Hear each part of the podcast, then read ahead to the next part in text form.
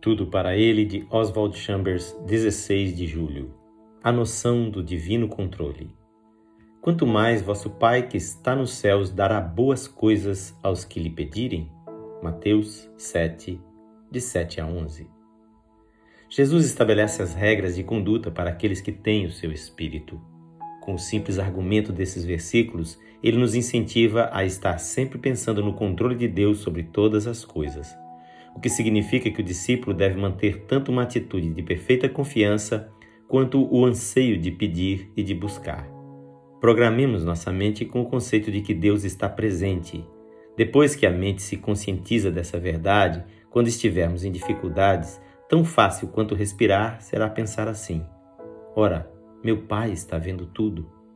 Isso não exigirá nenhum esforço, acontecerá naturalmente quando sobrevierem problemas. Antes, o natural era procurar uma pessoa ou outra. Agora, porém, a noção do divino controle começa a se formar com grande intensidade em nós que buscamos uma solução de Deus para tudo. Jesus estabelece as regras de conduta para aqueles que têm o seu espírito, e o princípio básico é: Deus é meu Pai, Ele me ama, nenhum detalhe de minha vida que eu possa imaginar será esquecido por Ele. Por que então preocupar-me? Há ocasiões, diz Jesus, em que Deus não irá remover de nossa vida as trevas, mas confiemos nele. Deus parecerá ser um amigo insensível, mas não o é. Parecerá ser um pai anormal, mas não o é. Parecerá ser um juiz injusto, mas não o é. Mantenhamos cada vez mais forte a convicção de que em tudo há o desígnio de Deus. Nada acontece, nem situação nenhuma, sem que a vontade de Deus o determine. Portanto, podemos descansar em perfeita confiança nele.